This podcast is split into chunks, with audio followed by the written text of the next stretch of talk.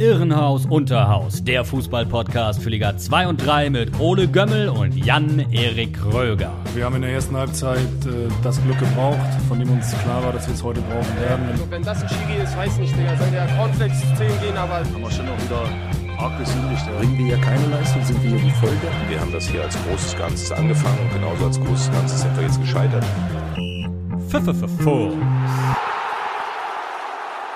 Einen wunderschönen guten Tag zu einer neuen Folge von Irrenhaus Unterhaus, eurem Lieblings-Fums-Podcast, wenn es um die zweite und dritte Fußballliga in Deutschland geht. Und äh, ja, mein Name ist wie immer Jan-Erik Kröger und heute einmal mehr bin ich wieder mit Ole Jonathan Gömmel virtuell verbunden. Ole, mein Junge, wie geht's dir? Sehr gut. Ich bin äh, erleichtert, weil, ich habe es dir schon erzählt, ich besitze jetzt mein Semesterticket. Ja. Unfassbar, ne? Ähm, Unfassbar, ja, wirklich. Jetzt kann ich es ja sagen. Die letzten vier Monate, äh, ja, mit Schwarz gefahren. Pir Piratenfahne gefahren. Ja. Aber gut, ähm, Musst du nicht mehr bibbern. Ja, ich- ich- Leute mit irgendwas, orangenen Westen. ich wollte gerade sagen, irgendwas fehlt einsteigen. mir. Der Kick, der Kick, der fehlt mir. Ja, aber da kann man aber doch das- drauf verzichten. Das war jetzt eine Sache, die ich endlich äh, abhaken konnte und ich habe sogar den Gang zum Chipkartenbüro von unserer Uni überstanden und äh, jeder, der auf diese Uni geht, weiß, es ist gefährlich, weil das Personal, das dort arbeitet, boah, bisschen Launisch, schwierig ist. ja. Genau, launisch. Aber Stimmt. gut, äh, das zur Anekdote aus meinem im Moment doch sehr äh, unereignisreichem Leben. Ich hoffe, äh, dir geht's auch gut. Ich habe gehört, äh, du bist daheim Ja, in der Heimat. genau. Ja, ich muss ja heute auf den Großartig. Hund aufpassen und morgen auch noch. Äh, ja.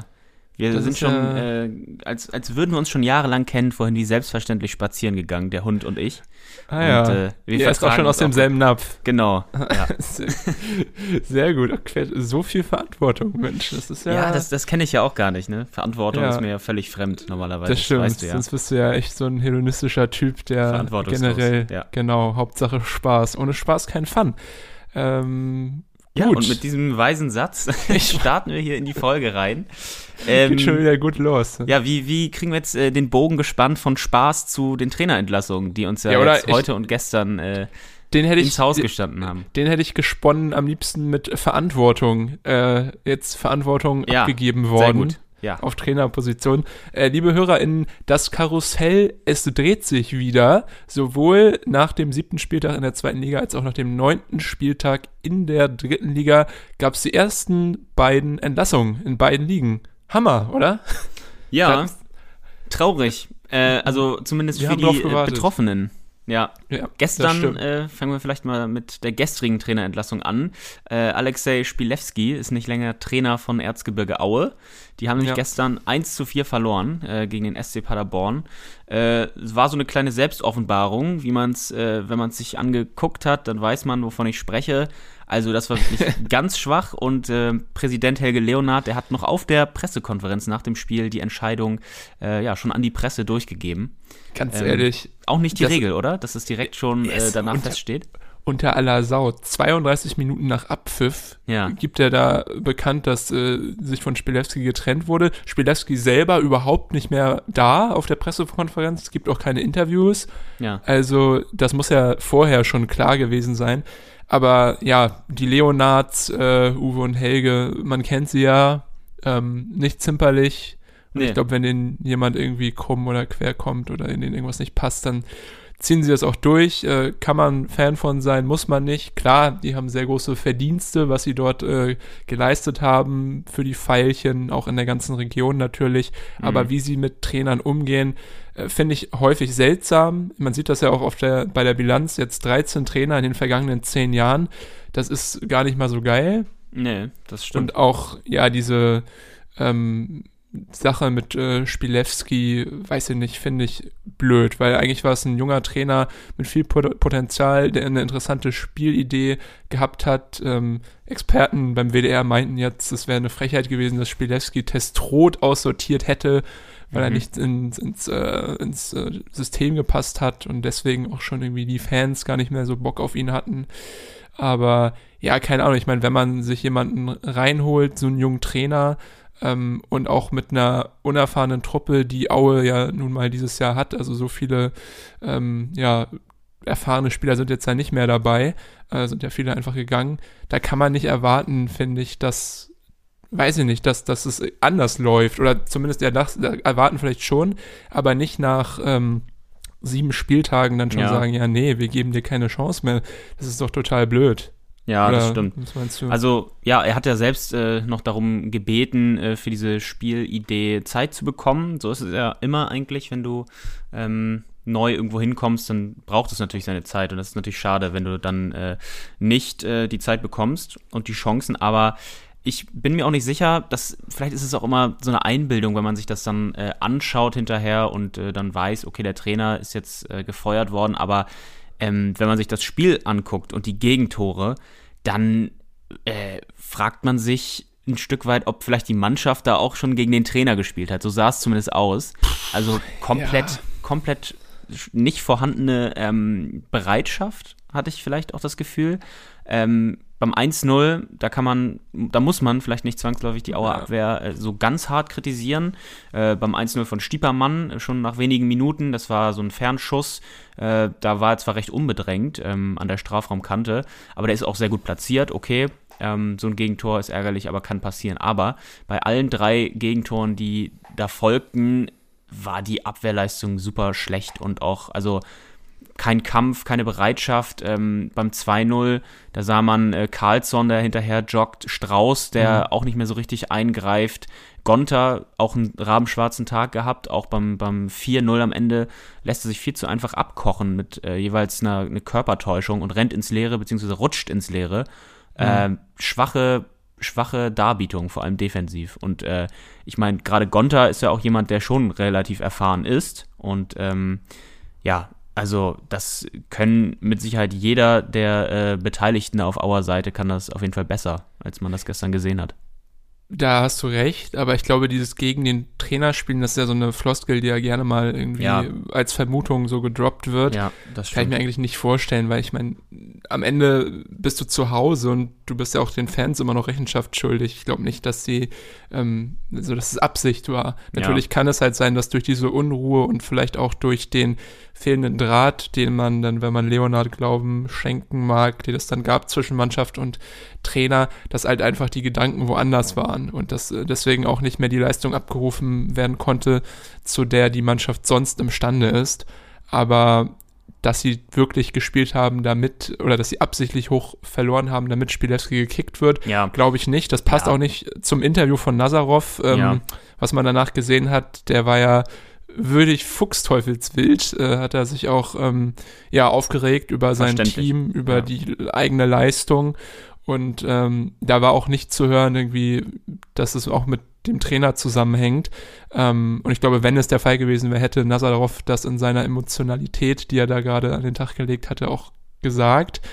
Aber ja, er meinte halt, dass das Problem auch so ein bisschen ist, dass Fans im Moment nicht so richtig hinter der Mannschaft oder dass da nicht so richtig die Beziehung da ist und Nazarov will jetzt in den kommenden Tagen ähm, die Fans oder in den kommenden Wochen die Fans wieder auf die, die Seite, auf seine Seite holen, beziehungsweise auf die Seite der Mannschaft. Und Ja. dann kann auch äh, da wieder was entstehen, auch mit einem Team, was auf dem Papier vielleicht äh, ja eher Drittliga-tauglich ist. Aber man kann an der Stelle auf jeden Fall auch verstehen, warum die Fans, also bei solchen Darbietungen, nicht hinter der Mannschaft Ja. stehen. Da wäre ich auch äh, bei aller Liebe sehr sauer, weil, wie gesagt, da stimmt einfach kein Einsatz. Und in erster Linie holst du ja die Fans immer ab, indem du dir ähm, den Arsch aufreißt und ackerst und Einsatz zeigst. Und wenn das nicht mal vorhanden ist, ist ja nicht, äh, ist es ja nicht schlimm in dem Sinne. Natürlich ist es schon blöd, wenn du verlierst 4-1 zu Hause, aber dass du verlierst, ist ja ähm, nicht das Hauptproblem, sondern einfach, wenn du solche Auftritte hinlegst. Dass du da Ja. niemanden mitholst, ist klar, ja. Übrigens, neuer Trainer ähm, muss Angst haben, denn auch Dirk Schuster wurde letzte Saison nach einer Niederlage gegen Paderborn gefeuert, dieses denkwürdige 3 zu 8, Ach, was genau. es da ja. gab. Und äh, ja, also wir wissen ja noch nicht, wer es wird, aber der muss sich hüten vor dem Rückrundenspiel gegen Paderborn. Wer weiß, was da, was da passiert. ja. Aber ja, mal schauen. Hast du schon mal in die Gerüchteküche geguckt oder so? Oder dir mal überlegt, wer könnte zu Aue passen? Ich habe da Boah, irgendwie nee, noch ich hab- niemanden wirklich auf dem Zettel. Aber Nee. Ich weiß, äh, nee, habe ich, äh, hab ich noch nicht reingeguckt. Das wäre mal interessant, ja. Bestimmt gibt es ja bei Transfermarkt schon den einen oder anderen ja, äh, Namen vielleicht ja. in sind- Aue sind auch- Foren. so einige frei. Ja, das stimmt. Aber bei Paderborn muss man äh, sagen, nochmal die Leistung. Äh, richtig gut. Also Paderborn ist jetzt auch auf dem ersten Platz, haben sich da oben festgesaugt. Lukas Kwasniok, wir haben letzte Woche schon darüber gesprochen, die Leistung gegen Schalke war auch durchaus ansprechend. Ja. Auch dieses Mal gegen Aue wieder top. Du hast die Tore gerade eben schon beschrieben. Besonders äh, Marco Stiepermann ähm, Ja. ist positiv aufgefallen mit einem Doppelpack nach seiner Stiep-Visite in England bei Norwich. Ich glaube, Oh. vier Jahre oder so Ja, war äh, jetzt ist er jetzt wieder in Deutschland und äh, ja hat gerade äh, hat direkt das Spiel so an sich gerissen und da als äh, Leader agiert im Dress der Paderborner und ja. ja generell Team hat nichts anbrennen lassen ne Nee, das stimmt. Also sie haben natürlich die Räume und die Chancen, die ihnen da angeboten wurden, bereitwillig, ähm, auch gnadenlos ausgenutzt. stimmt. also wie gesagt, vielleicht nochmal ähm, beim 2-0, da gab es äh, einen schönen Schnittstellenball äh, von Ron Schallenberg in den äh, Lauf zu Michel. Der macht das routiniert, äh, kocht da, wie gesagt, erst Gonta ab ähm, und äh, trifft dann ins Tor beim 3-0, äh, in der 38. Minute auch erst. Äh, da stand es schon 3-0, ähm, schon, Mhm. nicht erst. ähm, da äh, hat Platte getroffen, äh, da war es Jamilu Collins, äh, der sehr unbedrängt links in den Auer Strafraum eindringen konnte und dann einen hohen Ball zu Schuster spielen konnte, der auch auf der anderen Seite ziemlich blank stand. Im ersten Versuch konnte Mennel noch halten, im zweiten Ja. staubte dann Platte ab. Also ja, äh, Paderborn äh, gnadenlos und äh, routiniert, so kann man es, glaube ich, zusammenfassen. das Protokoll halber es gab natürlich auch noch ein Tor für Aue Babacar Ja. Gay äh, sich gut da durchgesetzt mit dem Kopf Natürlich gay. Wenn Ja. einer trifft, dann ist es er in diesem Das Jahr. stimmt. Ja. aber darauf kann man aufbauen. Der ist, glaube ich, äh, ganz gut da vorne drin. Also Ja, wenn es jetzt wieder ein neues System gibt, äh, also wo der Trainer, der dann kommt, das vielleicht so umstellt, dass er häufiger mal angespielt wird, hoch, dann kann er mit seiner Größe, Physis, Schnelligkeit, glaube ich, äh, noch das ein oder andere Tor schießen auch. Ja. Was mir noch aufgefallen ist, ähm, vielleicht ist Erzgebirge Ja. Aue ja auch das neue Energie Cottbus. Äh, ziemlich viele Balkan äh, Brasilianer, hätte ich fast Ach so, gesagt, die, ich die da dachte spielen. jetzt, ich dachte jetzt äh, Sportlich. vor, vor, dem vor dem Untergang, vor dem, vor dem kommenden Untergang stehen Nee. sie. Äh, Soweit Ja. äh, wollen wir den Teufel mal nicht an die Wand malen. Nee, äh, Trujic äh, hat gestartet, Manche hat auch gestartet, ist ein äh, Kroate im Sturm. Und Ja. dann kam auch noch Sijaric rein und ähm, ja, Nazarov, äh, gut, ist jetzt nicht vom Also Balkan. Halbbalkan, ein bisschen Genau. östlicher. Ostbalkan. Äh, ja, sehr östlicher Ja, gut. Balkan. Unsere Nee. Erdkundekenntnisse hier. Vielleicht wird das ja äh, auch so eine Dynastie, äh, dass da die ja, Osteuropäer cool. äh, die ja, Kohlen aus dem Feuer holen, wie damals in Cottbus. stimmt. Da waren es ja fast nur Rumänen, ne? Ja, und Gefühlt. Bulgaren und so. Stimmt, ja, Bulgaren, genau. ja. Aber das war eine geile Zeit. Da waren sie auch noch in der Bundesliga. Ja. Aber gut, bevor wir hier in den Erinnerungen schwelgen, äh, gehen wir mal kurz zur nächsten Traineranlassung, Ja, stimmt. wenn das okay ist. Und die trug sich zu in München. Und zwar wurde Petre Ruman gegangen bei Ja. Türkgücü München, der Trainer von Türkgücü München. Einmal kurz äh, erwähnt sein soll, dass es eine Niederlage gab am Samstag gegen Saarbrücken. Äh, 3 zu 1. Dabei hatte man 1 zu 0 geführt. Tördes Knöll, der Neuzugang, hat sogar das Tor gemacht. Aber ich habe mir vorhin die Zusammenfassung angeschaut und danach kam wirklich gar nichts mehr. Also das war auch eine komplette Verweigerung irgendwie des äh, Profifußballs. Äh, Kretschmer, Jakob und Guras haben dann 3 zu 1 äh, fürs 3 zu 1 gesorgt für Saarbrücken und dann war das auch vorbei, das Ganze. Und heute, just bevor wir diese Folge aufnehmen äh, wollen, bekommen wir die Nachricht, Peter Ruhmann raus und aber hier, im Gegensatz zu Aue, ist schon ein Nachfolger bekannt. Genau. Peter Hyballa macht's, übernimmt das Ruder.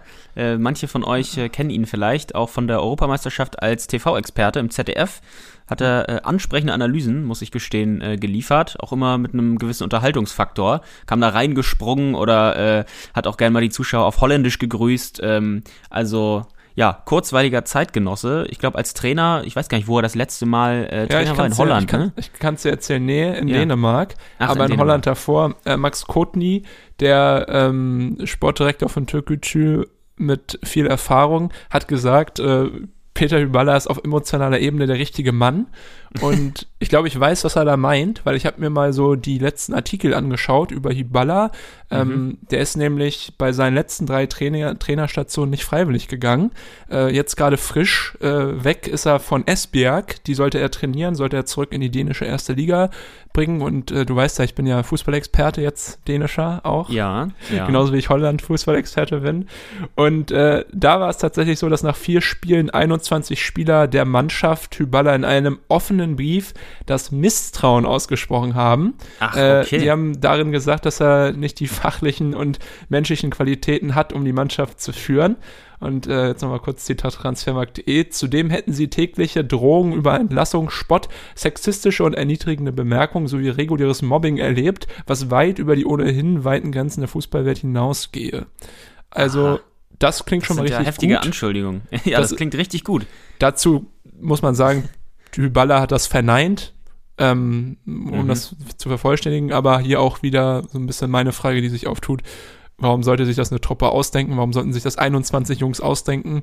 Ja. Baller meinte selbst, er hätte Probleme mit drei, vier Leuten gehabt. Ähm, ja, vielleicht waren es ein bisschen mehr, vielleicht hat er ein bisschen Probleme mit der menschlichen Wahrnehmung, weiß man ja nicht. Aber ja, auf emotionaler Ebene der richtige Mann ähm, ist äh, eine interessante Aussage vor dem Hintergrund, weil äh, es lief auch nicht viel besser bei der Station davor. Da hat er nämlich Breda trainiert, NAC, in mhm. den Niederlanden. Und auch da hat er leider nur sieben Spiele machen dürfen, die sportlich ganz erfolgreich waren, aber auch ähm, ja, geprägt von einem Machtkampf, den Hyballa nämlich an die Öffentlichkeit getragen hat. Äh, er hat da nämlich im äh, Juni des letzten Jahres in einem Interview den sportlichen Leiter von dem Club, Tom van den Abele, mit scharfen Worten angegriffen, äh, hat sich da über die Kaderplanung beschwert und halt gesagt, dass es nicht bringt, äh, 18-, 19-jährige Jungs zu holen und ja, ihn einfach offen angegriffen. Und da war dann halt auch das Vertrauensverhältnis nicht mehr da. Zack, tschüss. Also auch da äh, weg gewesen. Und ah, ja. ähm, davor war noch in Polen bei dem Club, der äh, Jakob Blaszczykowski äh, gehört. Ich, ist das äh, Warschau oder, oder Krakau? Ich weiß, bin mir gar nicht Alter, so sicher. Keine Ahnung, Mann. Ja, doch, da ist irgendwie eigentlich. Wenn ich raten müsste, würde ich sagen Krakau. Wiesla Krakau, ja, ich glaube auch. Ähm, okay. Verbessert uns, wenn es falsch ist. Aber auch da war es so, dass er nicht aus sportlichen Gründen gehen musste, sondern weil er offenbar Ärger hatte mit dem Mannschaftskapitän und Clubboss, da der nun mal hier äh, Kuba ist. Und äh, ja, der Umgang mit äh, Kuba soll ja Teilen des Teams und dem Club und den Fans äh, gar nicht gefallen haben. Und deswegen ist er da auch äh, gegangen dann. Also, das waren die letzten drei, okay. drei, genau.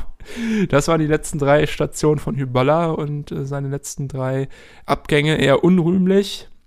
Ähm, ja, das, ich kann es äh, gar nicht häufig genug sagen. Auf emotionaler Ebene der richtige Mann. Finde ich ja, äh, lustig. Das klingt allem, vielversprechend. Vor allem bei so einem Club-Owner wie Kivran, der ja auch ja, und, äh, Launen hat, wie wir wissen. Ja, und auch bei Max Kotny, der äh, auch gerne weiß ich nicht, äh, Aussagen tätig. Der hat doch vor kurzem auch noch gesagt, dass er ähm, Konsequenzen äh, sich vorstellen kann für die Auftritte äh, der Mannschaft. Also zu Türkgücü, ähm, ja auch immer zwischen Genie und Wahnsinn. 3-0 ja, gewonnen, 3-0 verloren, dann mal wieder 3-0 gewonnen. Ähm, ja. Jetzt haben sie ja nur einmal verloren, davor 1-0 gegen Duisburg gewonnen. Ähm, und das reicht ja. dann vielleicht auch schon, dass die Ansprüche in München natürlich äh, hoch sind. Das wissen wir ja auch seit letzter Saison. Da gab es ja auch schon ähm, äh, eine Trainerentlassung, die ein bisschen äh, für Fragezeichen gesorgt hat ähm, mit Schmidt dort und äh, ja, aber das äh, klingt so, als sollten wir eine Wette abschließen, ähm, wie lange wir äh, Hyballa in München geben. Ich glaube auch eine öffentliche, ein öffentlicher Rosenkrieg mit Kifran steht uns bevor. Ja. Oder zumindest, dass dann auch irgendwie noch nachgetreten wird. Keine Ahnung, ja, Türkgücü. Ich kann mir vorstellen, dass er die Saison auch nicht zu Ende macht, auf jeden nee, Fall. Nee, kann ich mir auch vorstellen. Also Rückrunde irgendwann ist, ist Schluss. Wenn klar dazu, ist, dass sie doch nicht ja, direkt aussteigen dann. Der Kader ist halt super, also von den Einzelspielern her, aber ich glaube auch nicht, dass Baller der richtige Mann ist, um da eine Truppe daraus zu formen und generell dazu, du hast es eben schon erwähnt, dieser Anspruch mit, äh, weiß ich nicht, 2023 Bundesliga oder wie, was sie jetzt auch, wird ja auch ja. dauernd irgendwas Neues gesagt, ähm, ist halt auch einfach nicht dienlich, da irgendwie entspannt was auf, was Nachhaltiges aufzubauen. So, das stimmt. Das ist halt auch irgendwie äh, Quatsch. Und da sind sie ja auch selber schuld, wenn sie so Ansprüche haben. Ähm, dann reicht es halt nicht, wenn man auf dem zehnten Platz steht, was für jeden anderen Aufsteiger, also Ex-Aufsteiger im zweiten Jahr super wäre. Weißt du, ne? Und ja, für die einfach nicht. Also, das ist auch dann einfach ein bisschen ähm, bescheuert, finde ich. Aber gut, das müssen sie selbst wissen. Ähm, sie wissen am besten, wie hoch ihr Kontostand ist und äh, ja, wer da Ahnung hat äh, an der Seitenlinie und in den Hinterzimmern. Aber gut, Ja. wir sind gespannt, ähm, wie es mit Peter Hyballa weitergeht. Das erste Spiel dann kommenden Sonntag gegen Borussia Dortmund 2. Mal schauen, wie das wird. Ja, das ist natürlich auch schon direkt eine anspruchsvolle Aufgabe. Ja. Gut, äh, bevor wir da jetzt zu sehr drin versinken äh, bei den Trainerbesprechungen, äh, gehen wir nochmal in die zweite Liga, weil da gibt es ein paar äh, interessante Partien, über die wir reden wollen. Allen Mhm. voran natürlich, äh, wir haben davor schon drüber geredet, das Nordderby. Und ich muss sagen, das hat mir mal wieder, ähm, es gab es jetzt ja lange nicht mehr, seit 2018, richtig gut gefallen. Es war Ja, Feuer drin. Das ähm, stimmt. Chancen, Emotionalität. Also das habe ich zum Beispiel, das, das habe ich bei, hatte ich bei HSV St. Pauli so ein bisschen vermisst.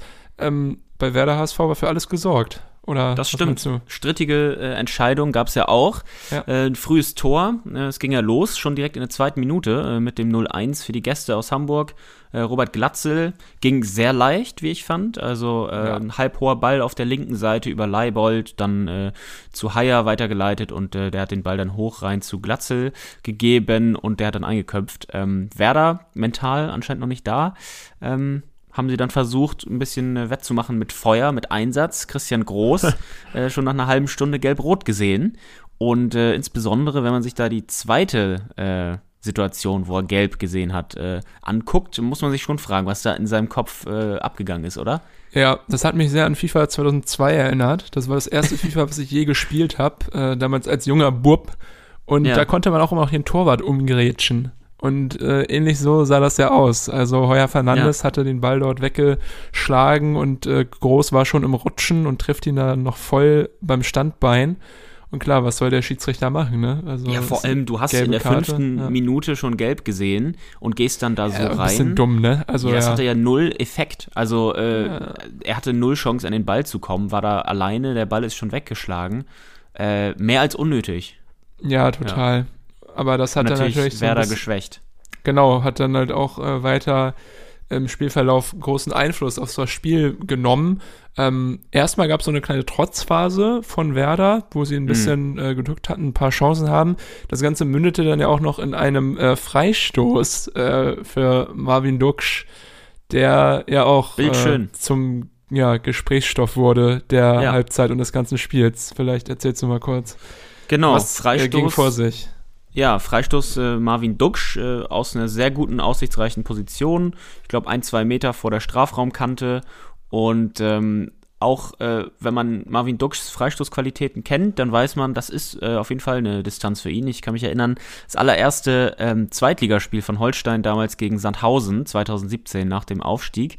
Äh, da gab es auch genau aus der gleichen Position ungefähr einen Freistoß für Holstein. Es stand 1 zu 2 für Sandhausen und äh, mit der letzten Aktion des Spiels hat Marvin Duksch den Ball äh, traumhaft reingeschweißt in den Winkel und ähm, ja, da äh, für, für gute Stimmung gesorgt. Und genau das hatte er auch vor. Und äh, auch diesen Freistoß hat er ähnlich schön reingemacht. Da konnte Heuer Fernandes äh, nur nachschauen. Äh, einziger Schönheitsfehler. Mitchell Weiser hat sich da in der Hamburger Mauer postiert. Und da muss ich auch ganz ehrlich sagen, von der Regel hatte ich auch nicht so den größten Schimmer. Also, wenn ich der Schiedsrichter gewesen wäre, ich hätte es laufen lassen.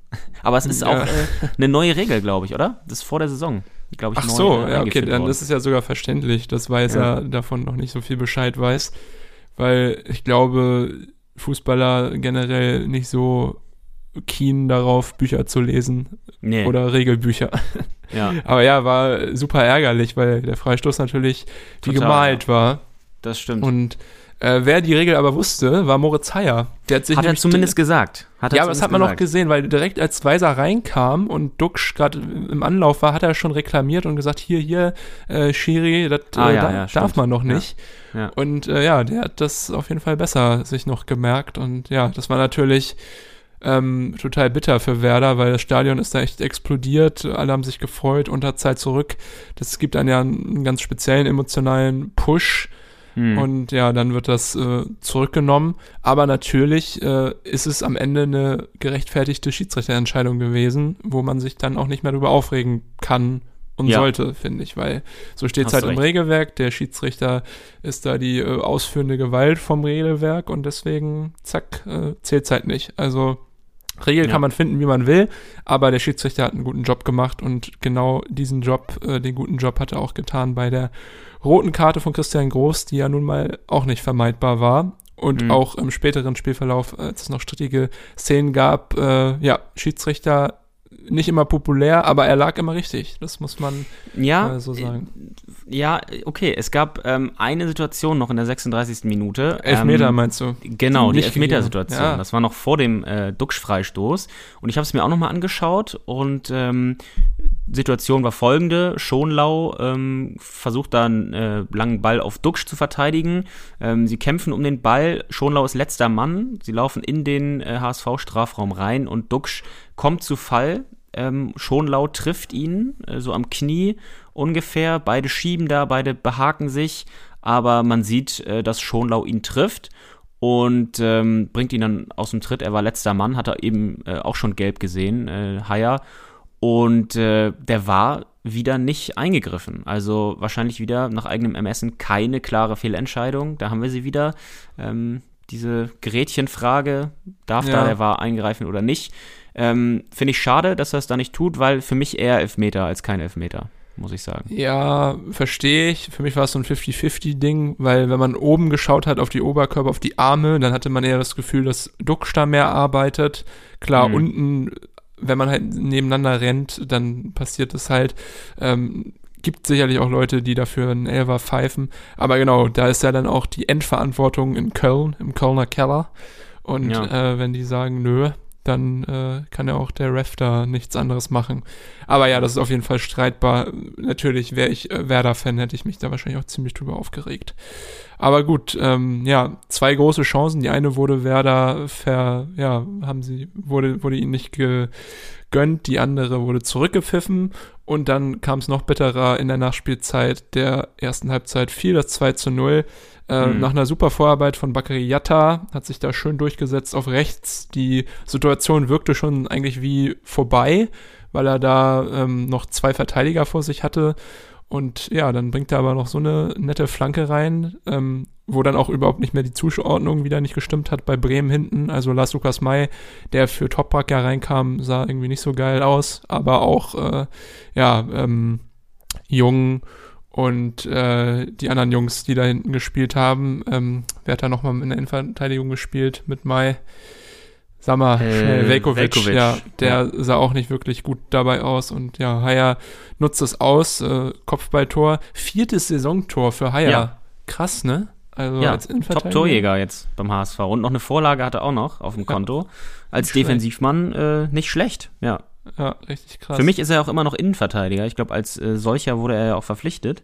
ja, Ähm, ja, deshalb umso verblüffender, dass er ja, äh, jetzt äh, so torgefährlich sich zeigt vorne Er auch. Ja. spielt irgendwie, er spielt jetzt irgendwie immer ähm, zentrales Mittel oder linkes Genau. Mittelfeld irgendwie so Ja. da ganz, ganz äh, komisch mit Offensivdrang. Aber ja, vielleicht wird er auch umfu umfunktioniert und man sieht, äh, das funktioniert ja irgendwie.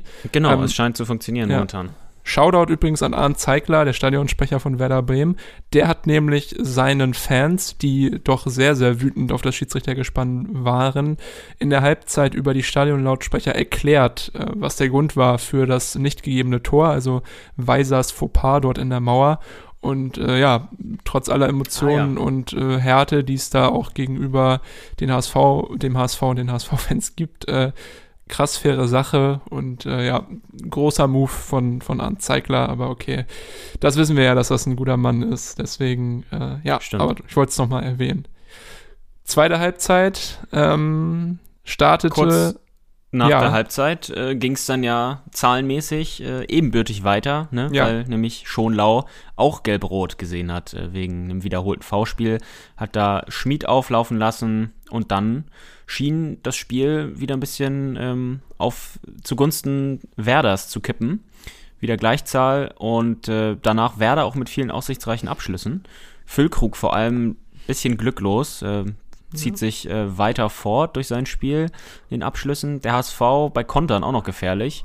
Äh, ich habe da eine Riesenchance äh, von Jatta. Bakary Jatta äh, in Erinnerung. Da muss er natürlich das Tor machen. Ja. Ähm, Zetterer mit einem starken Reflex ähm, verhindert das dritte Tor. Aber am Ende kann man sagen, wäre auch mit bisschen mehr Glück natürlich deutlich mehr drin gewesen für Werder. Der HSV ist glücklichere Team, trotzdem aber nicht unverdient.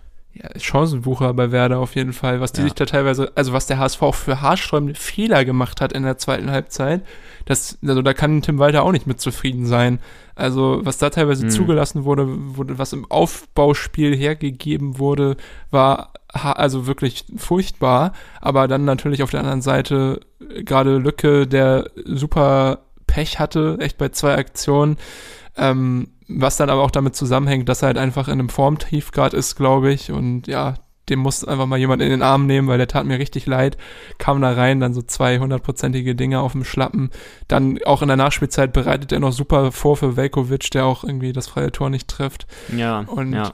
das ist, glaube ich, echt Bitter. für so einen Stürmer, der eigentlich davon lebt, halt, dass er ähm, ja Tore schießt, richtig, richtig übel und ein richtig übler Tag.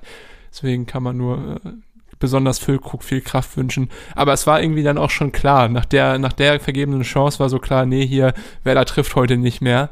Ähm, Ja. das, das soll halt einfach nicht sein, fand ich. Genau. Das wirkte Das einfach dachte ich auch. wirkte einfach so. Aber ja, am Ende trotzdem ein echt unterhaltsames Spiel, finde ich. Ich habe es ähm, Ja, live angeschaut. voll. Das hat richtig Spaß gemacht, auch als Unparteiischer ähm, sich das anzuschauen. Und äh, ja, freue ich mich auf jeden Fall schon wieder auf die Rückrunde. In der ähm, Tabelle ist der HSV an Werder vorbeigezogen, haben Hm. jetzt äh, zwölf Punkte auf dem sechsten Platz. Äh, zu dem Zeitpunkt waren sie auf dem vierten Platz. Ist äh, ja ein ganz guter Trend, den der HSV jetzt gerade so vorlegt. Zweimal unentschieden, zweimal gewonnen jetzt aus den letzten vier Spielen. Das sieht ganz gut aus. Und ja, Werder ähm, nach den zwei Siegen, die sie hatten, zuvor jetzt mal wieder verloren, kann man, glaube ich, auch äh, verschmerzen. Ähm, aber ja, da muss ich auf jeden Fall bei beiden Mannschaften leistungsmäßig was, was tun, ähm, damit es auch weiterhin ja positiv bleibt einfach. Ja. Aber Der HSV bekommt es mit Nürnberg zu tun am kommenden Sonntag. ja, Natürlich auch eine schwere Aufgabe.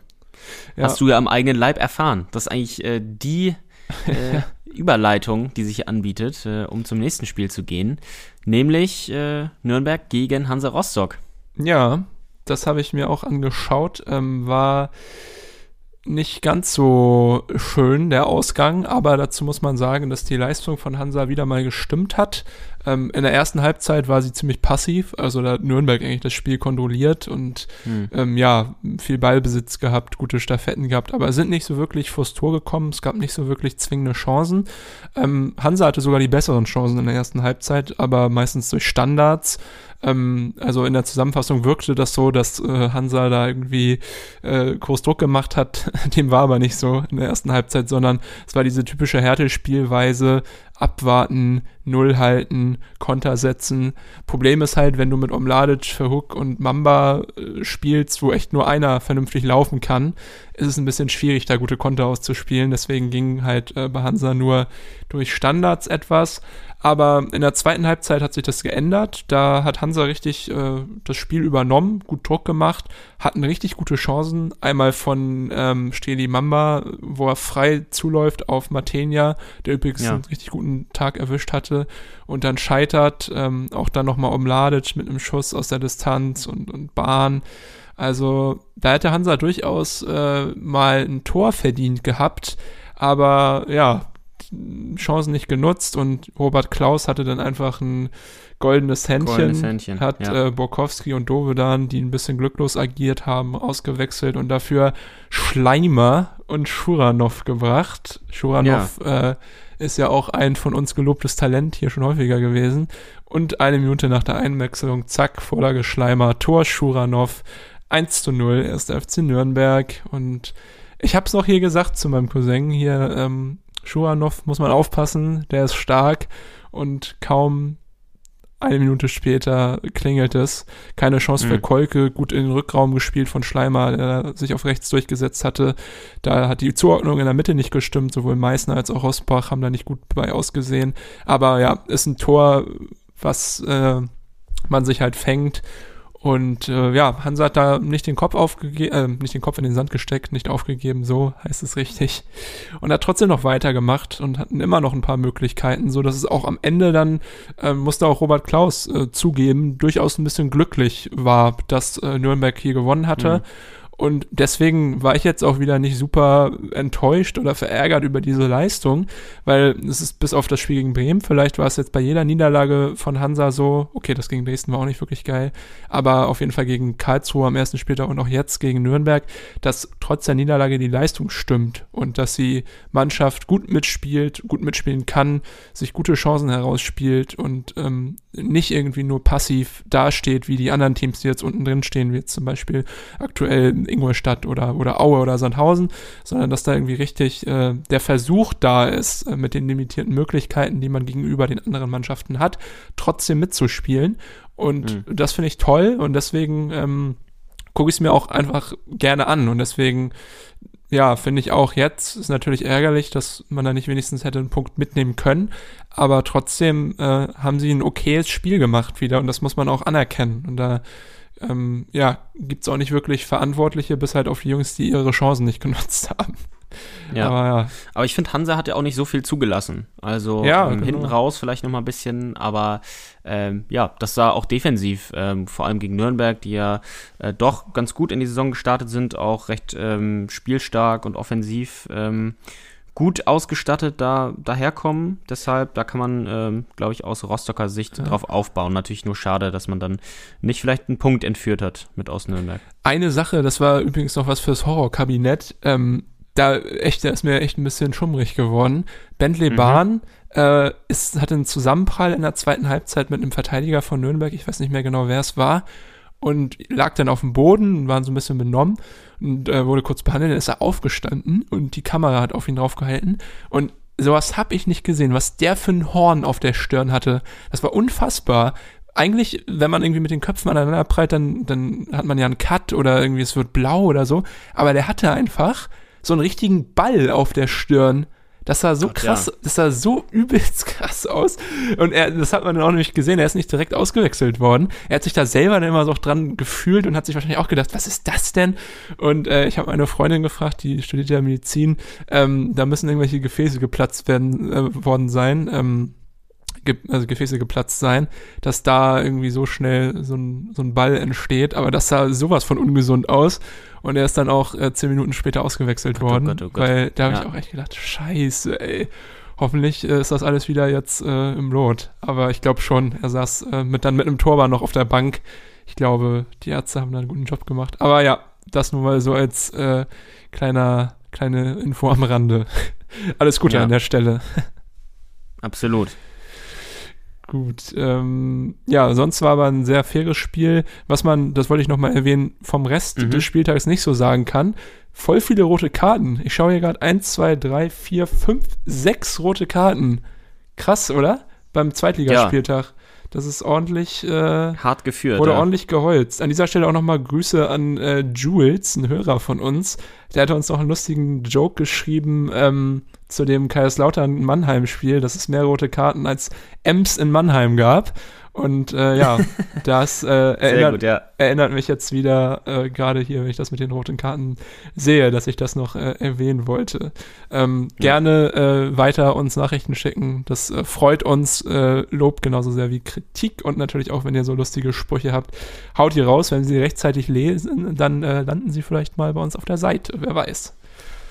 Gut. Wer weiß. Wer weiß. Ja, rote Karte. Ich wollte gerade sagen, Übergang. Ich habe dir Hinweis die Vorlage. Und Mach Übergang, rein. genau. Wie Mario Gomez machst du ihn rein. ja, dann mache ich ihn ja nicht rein. Äh, na gut. Ähm, ja, und zwar Holstein Kiel gegen Hannover. Da war ich ja äh, sogar am Samstag persönlich zugegen, mal wieder. Auch ja. nach langer Zeit im Stadion in Kiel. Ähm, hatte mich da auf einen äh, schönen Nachmittag gefreut.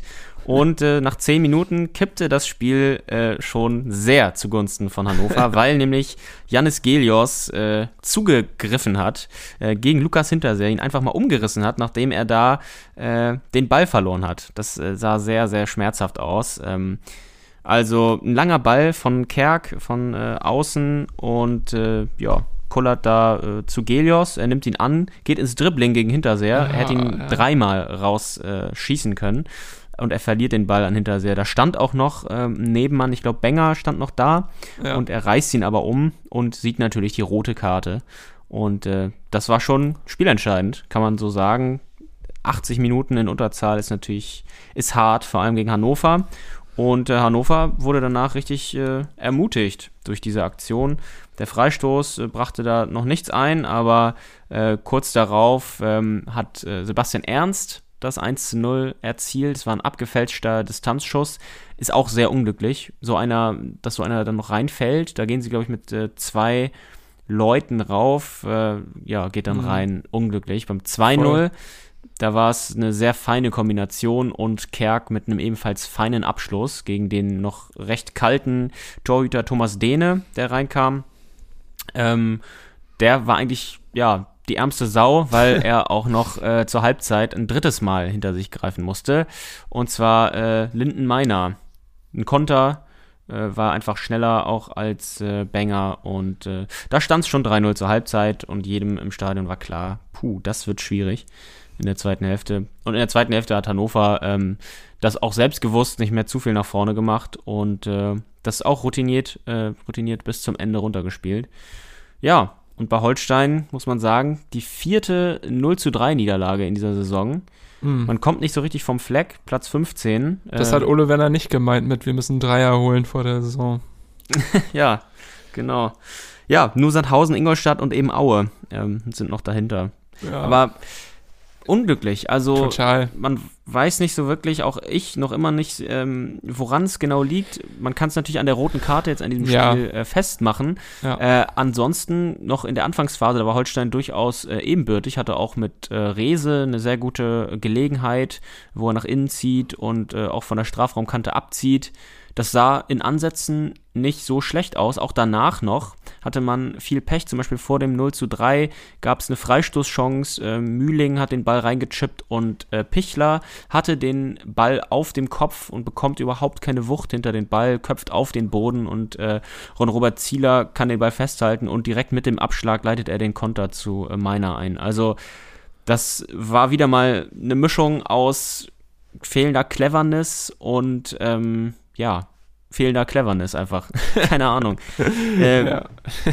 Viele, viele, ja, negative Sachen, die da irgendwie zusammenkommen, ja. So kam es mir auch vor. Aber trotzdem finde ich auch, wie du schon gesagt hast, man kann das nicht so wirklich äh, vergleichen mit diesen anderen 0 zu 3 mit äh, Niederlagen, weil es halt diese rote Karte in der zehnten Minute gab. Und ähm, dafür ist halt Mees rausgegangen, dann für ähm, den neuen Torwart.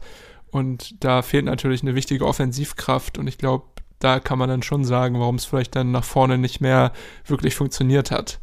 Aber ja, generell kam nicht mehr so viel von Holstein. Werner hat es ja auch in der Halbzeit nicht wirklich hinbekommen, sein Team einzustellen und Hannover hat ja das dann entspannt runtergespielt. Man hätte ja denken können, nachdem es in der 34. Minute schon 0-3 steht, dass es auch irgendwie noch schlimmer wird. Aber dem war Gott sei Dank nicht so. Ähm, aber ja, es ist ziemlich ärgerlich für Holstein und generell der Start äh, mittlerweile, ja, muss man sich wirklich mal Gedanken machen, was man vielleicht ändert an der Spielweise. Also personell will ich da jetzt nichts fordern, aber irgendwas muss sich ja ähm, ändern, äh, wie man, wie man auftritt, weil so kann es ja Mhm. nicht weitergehen. Äh, wer übrigens seinen ähm, Style geändert hat, ich weiß nicht, ob du ihn auch, ob dir das auch aufgefallen ist im Stadion, Linden Meiner, der war doch letztes Jahr noch so ein äh, glatt rasierter Löckchenbubi und äh, jetzt auf einmal kurze Haare und Bart. Den habe ich überhaupt nicht erkannt. Nee, das habe ich äh, von der Tribüne nicht erkannt, aber gutes Auge, Ja. gutes Style-Auge, Das das du da wieder bewiesen hast. direkt aufgefallen. Die Typveränderung, äh, ja, hat direkt äh, gewirkt. 34 Minute 3-0. Aber ja, sonst ähm, war es wahrscheinlich nicht so ein geiler Tag dann für dich da im Stadion, oder? Du warst jetzt auch ganz schön lange nicht mehr äh, im Holstein-Stadion. Ja, stimmt, ja, habe ich mir natürlich anders vorgestellt. Ähm, ja, aber ich sag mal so, mit äh, dem einen oder anderen Bier wurde es dann doch erträglich. ähm, war einfach mal wieder ganz schön im Stadion auf jeden Fall zu sein. Freut man sich ja drüber. Ja, glaube ich. Und äh, 12.000 waren zugelassen, 8.000, bisschen über 8.000 waren drin. Also auch da äh, wird nicht komplett so angenommen. Das sieht man ja auch in anderen Stadien Ja. bundesweit, äh, dass die Zuschauer nicht sofort wieder, äh, wo es möglich ist, das komplett das Kontingent ausreizen. Ähm, ja. Aber sportlich, vielleicht, äh, um nochmal kurz das abzuschließen bei Holstein, muss natürlich auch sagen, jetzt ähm, gegen Hannover und auch schon vorher in dem Spiel, äh, da fehlten ähm, ein paar Verletzte, ähm, zum Beispiel Skripski, der saß äh, jetzt nur auf der Bank, oder auch ähm, Luis Holtby, der fällt noch mit einem Muskelfaserriss aus. Vorher äh, war ja die Holtby-Bilanz äh, noch ungeschlagen, seit er da ist. Und auf dem Feld hat er ja auch sich direkt schon als eine, eine Art Führungsfigur hervorgetan. Ähm, mhm. Kann man auch wirklich mal so hervorheben. Deshalb, ähm, vielleicht bringt er ja wieder ein bisschen Ordnung rein, wenn er dann auch in der Startelf das nächste Mal steht. Hoffentlich kommt er schnell wieder. Ja, Hoffentlich nicht gegen Hansa. in zwei ja, Wochen. Ist ja in zwei Wochen, ja. ja da wäre ich ja ganz gerne äh, mit dir hin, äh, tatsächlich, aber es geht ja leider auch. nicht, weil ich äh, am Tag vorher äh, meine Weisheitsszene rausbekomme. Ja. Da freue ich, ich, mich natürlich auch schon drauf. Das wäre zu viel aber Aufregung. Holstein, da wünsche ich mir bitte zur Genesung drei Punkte. Das sind natürlich wichtige Prestige drei Punkte. Ja, hier. ja ich schaue mal, ob ich Karten bekomme ähm, über den äh, Mitgliederzugang, wenn die freigeschaltet werden. Keine Ahnung, Kiel eine, eine sehr beliebte Auswärtsfahrt, dadurch, dass es halt so nah dran ist. Aber wer weiß, vielleicht habe ich ja Glück. Gut. Rostock ja übrigens aber auch jetzt schon bei dem äh, Auswärtsspiel in Nürnberg sehr stark und zahlreich äh, vertreten gewesen. Äh, konnte man sehen, auch in der Zusammenfassung äh, richtig äh, die, die Atmosphäre rübergekommen. Das sind wir ja gewohnt als Hansa-Fans, dass immer viele mitfahren.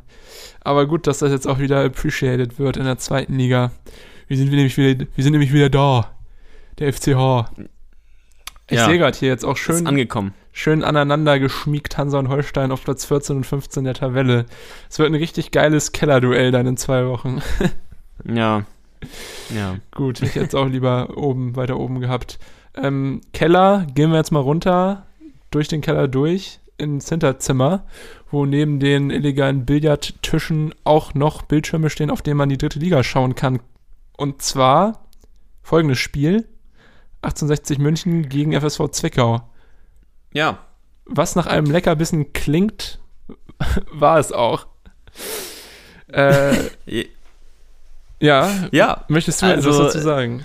Ja, ich möchte was dazu sagen. Und zwar äh, 1-0 ist er in der äh, 25. Minute durch Johann Gomez oder Johann Gomez, der, den US-Amerikaner, den wir hier ja. schon äh, die Verpflichtung thematisiert hatten. 20 Jahre alt, jetzt auch sein erstes Spiel, im, äh, sein erstes Tor im achten Spiel äh, in Deutschland und für den FSV Zwickau.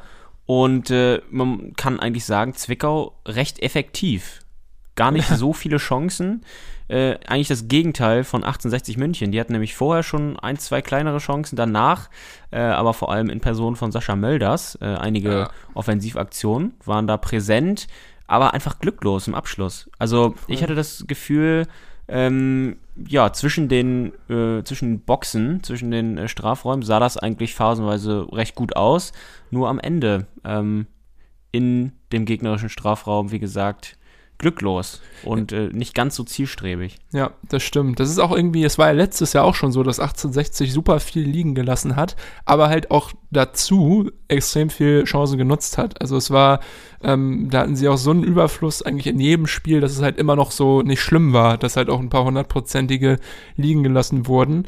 Diese Saison mhm. ist das nicht mehr so. Es gibt nur acht Tore aus neun Spielen. Das ist ganz schön schwach für echt ja, das Team, was, was eine der besten äh, Offensiven der Liga hatte letztes Jahr.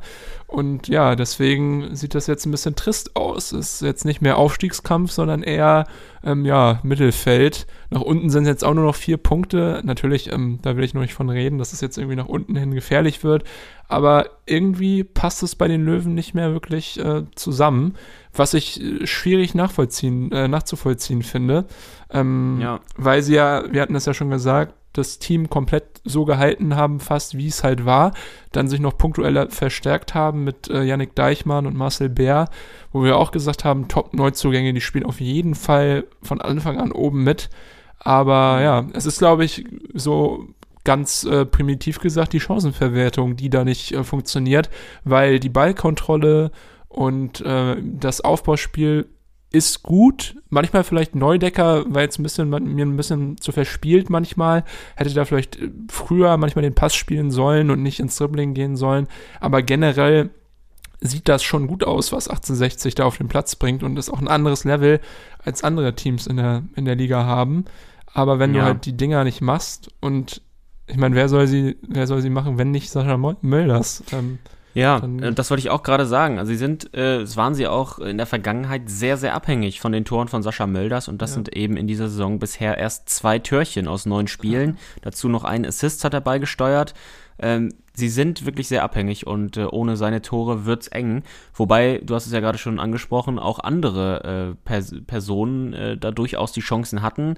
Symptomatisch vielleicht auch für den Auftritt gegen Zwickau Stefan Lex. Diese Riesenchance stand er völlig alleine ähm, vor äh, Pascal Brinkis und Pommes. Ähm, Johannes. ja, er hält ihn Johannes, ja nicht Pascal. ist nicht schlimm.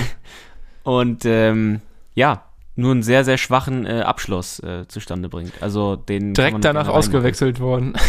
Ja, da hat Kölner da hat er sich auch gar nicht, da hat er sich auch gar nicht richtig aufgeregt, Nee. äh, sondern war selber fassungslos, glaube ich.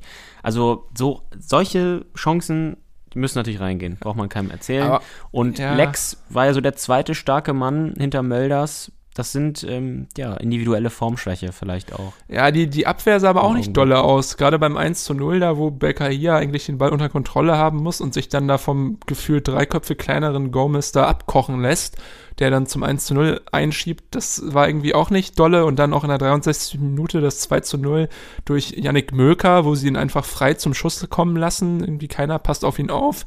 Das äh, war alles sehr passiv. Also Ja. auch defensiv, was ja auch eigentlich letztes Jahr eine der Stärken war von den 60ern. Ja, war auch nicht viel los. Hiller konnte nichts machen bei beiden Chancen. Der ist ja auch eigentlich immer dann noch der letzte Rückhalt, der auch ziemlich gut ist. Ja. Aber War ja, ja sogar noch dran beim 2-0, Ja. aber der Ball war einfach so stramm aufs Tor Ja. äh, geschossen, dass der Ball von seiner Hand äh, in den Winkel äh, abgeprallt ist. Spricht auch für den Schuss von Möker natürlich. Aber ähm, ja, konnte er auch nicht eingreifen, Aber- beziehungsweise das Tor nicht verhindern. ist auch wieder klassisch, dass halt in der, also klassisch für die dritte Liga, dass dann halt einfach so ein Team wie Zwickau, die im Abstiegskampf äh, stecken, dann gegen 1860, die eigentlich ein Team sind, wo jeder erwartet, dass sie oben mitspielen, gewinnen. Also so richtig wilder Spieltag war das wieder. Auch Würzburg, die gegen Magdeburg gewinnen. Oder Havelse gegen Köln. Also Ja, dafür, das ist das. ganz viele Kellerkinder Ja, gewonnen. Kaiserslautern ja, auch. Ja, stimmt, Ähm, gegen Fair. ja. Das ist echt äh, das Geile halt auch an der dritten Liga. Deswegen solltet ihr auch nie wetten in der dritten Liga. Weil immer sowas passiert. Oder immer gegen, gegen den Favoriten wetten. Wer weiß. Aber ja, der das klingelt war auf wenigstens in der Kasse durch die Quote. Ja, Sturm, Sturm, ein Sturm zieht auf aus, auf den Giesinger Höhen. Mal schauen, was ja. da demnächst passiert. Aber ähm, kommen wir zu erfreulicheren Themen. Und zwar dem letzten Spiel, den wir uns, dem wir uns heute widmen wollen. Nochmal ganz kurz äh, zum Abschluss. Havelse Genau. gegen Köln. Sag mal, Ja, was war da los? wir hatten ja letzte Woche schon positive Neuigkeiten aus Havelse vermeldet. Da gab es den ersten Aha. Punkt äh, gegen Würzburg. Jetzt gab es sogar den ersten Dreier gegen äh, ja, Köln. 1-0. Aber äh, das reicht ja bekanntlich. Und äh, es war auch noch ein Elfmeter von äh, Kians Froze. Und äh, ja, wie, wie wird der ausgesprochen? Froze, Frus, Froze, Fröse. Fröse. Ja, es gibt viele, Ja, äh, Ich glaube, er ist, er ist, viele Varianten. er ist, er ist äh, Cubano-Kanadier oder so. Ist, so sieht so sieht's auf jeden Fall in seiner Insta-Story. Cubano kann In seiner er, Insta-Biografie sind, glaube ich, die beiden Fahren. Aber ja, Okay. vielleicht weiß jemand von euch, wie der ausgesprochen wird, äh, korrekt. Ich glaube, der, der Magenta-Sport-Typ hat Fruce gesagt. Fruce, okay. ja, keine Ahnung. Einigen wir uns darauf Ja. vorerst. Äh, auf jeden Fall hat er den fälligen Elfmeter reingemacht. Äh, Julius Düker hat ihn rausgeholt und da musste ich auch ein bisschen zum Beispiel an die Elfmetersituation mit Marvin Duksch äh, denken im Nordderby. Das Mhm. war auch gar nicht so viel äh, Körperkontakt. Äh, Düker macht es natürlich sehr stark, stellt sich da zwischen. Ball und Gegenspieler. Ähm, wirklich äh, clever. Äh, aber der Schiedsrichter, äh, dem hat es ausgereicht, dieser Kontakt. Und ähm, wie gesagt, dann die Führung. Köln eigentlich die ganze Zeit sehr ungefährlich, hatte ich das Gefühl. Überhaupt ein relativ niveauarmes Spiel, äh, weil nämlich Havelse auch nicht wirklich gefährlich wurde und äh, sich dann eher zurückgezogen hat. So richtig ähm, gefährlicher, was heißt richtig gefährlich, aber eine kleinere Torchance hatte Köln dann erst wieder Mitte der zweiten Hälfte. Äh, da war es äh, erst Handle mit einem Kopfball, den hat äh, Quint aber noch problemlos halten können. Danach gab es noch eine sehr viel klarere Möglichkeit für Albert Bunyaku aus acht Ja, Metern. ja, ja. Äh, relativ äh, freistehend auch im Strafraum. Großes Glück für Havelse, dass Auf er den Ball nicht Fall. reinmacht. Ja, total. Also zur besseren Zeiten hätte er den auf jeden Fall gemacht. Und generell muss Ja. man auch bei dem Spielverlauf sagen, Köln hätte zwischenzeitlich auf jeden Fall den Ausgleich verdient gehabt. Ähm, es hätte nicht sollen sein. Kurz vor Schluss hat auch noch Erling Lakenmacher eine große Chance gehabt für Havelse, da noch äh, Ja. auf 2 zu 0 Schon wieder den. Pfosten getroffen. Genau, den Pfosten getroffen und danach irgendwie nicht Wie rechtzeitig dem Abstauber reingemacht. Aber am Ende stehen drei Punkte auf der Habenseite und äh, das ist doch echt äh, eine positive und schöne Entwicklung, die Havelse da Ja. jetzt in den letzten zwei Spielen äh, nehmen konnte. Ein Pünktchen fehlt ihm jetzt noch. Erleichterung Ja, war wirklich auch anzusehen, den Beteiligten. zu. Recht. Aber es war auch Ja, geil, wie sie sich gefreut haben. Übrigens, äh, Ja. Rüdiger Ziel, ähm, für mich Doppelgänger von Jens Hertel. Also nicht nur, nicht nur Stimmt, Lakenmacher, ja, Das Doppelgänger dachte ich auch ein bisschen. von, von Haaland, sondern äh, Ziel auch von Hertel. Mal sehen, vielleicht äh, entdecken wir ja im Laufe der Saison noch so ein paar äh, Doppelgänger im Team von Havelse. Wäre ja lustig. Ja. ja, und für Köln sieht es irgendwie gar nicht geil aus. Also die sind jetzt nur noch nee, ein Punkt vor den Jungs aus Havelse und äh, ja, ich weiß nicht, was da, was da los ist bei Viktoria. Ja. Sie selber wahrscheinlich auch nicht. Das ist auf jeden Fall auch, äh, ja, für Jansen könnte ich mir vorstellen, für Olaf Jansen wird's vielleicht auch demnächst dann mal eng, wenn es äh, so weitergehen sollte. Ja, das stimmt. Ja, aber dadurch, wie gesagt, dass Kaiserslautern, äh, Zwickau und Würzburg auch gewonnen haben, ist das rettende Ufer äh, unverändert weit weg. Ähm, Ja. Kaiserslautern ist jetzt äh, auf Platz 16 geblieben. Äh, ja, die haben ja 2-0 gewonnen äh, in Ferl, wie du es gerade schon gesagt hattest. Genau, Würzburg 2-1 überraschend Magdeburg geschlagen. Äh, natürlich nach wie vor Havelse als absoluter Underdog da noch in der Verfolgerrolle. Havelse spielt äh, nächsten Montag äh, am 27. gegen Viktoria Berlin im Oh Aufsteigerduell. Vielleicht liegen, Berlin, liegt denen ja die noch Viktoria. Sehr. Ja. Ja. aber natürlich auch noch sehr gefährlich auf Platz 2 Klar. stehend momentan. Ja. Gut. Und Freitag äh, übrigens äh, Sachsen-Anhalt-Derby, das nächste Derby. Mhm. Momentan äh, schlittern wir ja von Derby zu Derby. Äh, Halle gegen Magdeburg. Das ist geil. Das äh, Kann mir- man auch mal wieder Werde ich einschalten. mir auf jeden Fall geben, ja. Das ist äh, sehr gut. Ich weiß, Hansa spielt äh, Samstagabend wieder im Free TV gegen Schalke. Auch ein geiles Spiel. Ah, ja. ähm, Stimmt. Werde ich mir auch auf jeden Fall geben. Gegen wen spielt Holstein? Äh, muss ich gestehen, weiß ich aus dem Kopf nicht. Schaue ich schnell nach. Und zwar Au, Paderborn am Samstag, 13.30 Oh, ja, die nächste Hürde in Paderborn. Ja. Ja, ja, Ja. spannend. Aber gut, äh, dann ja, drücke ich dir und mir die Daumen, dass Ja, vielleicht äh, bei, beide Vereine, Hansa und Kiel, wenn sie aufeinander treffen, schon so ein bisschen weiter entfernt sind von der roten Zone. Und äh, ja, würde sagen, wir gehen mit freudiger Erwartung ins kommende Wochenende und hören uns und euch, liebe HörerInnen, nächste Woche wie gewohnt zur Irrenhaus-Unterhaus-Zeit wieder. Ist das in Ordnung? Absolut. Geht das, fein ist, mit äh, dir? Oder müssen wir das nochmal im Ordnung. Drew Fix besprechen? nee, das können wir so festhalten. Und äh, ja, dann äh, wünschen wir euch mal wieder eine gute Woche. Kommt gut durch selbige und bis nächste Woche. Macht's gut. Bis dann, ciao.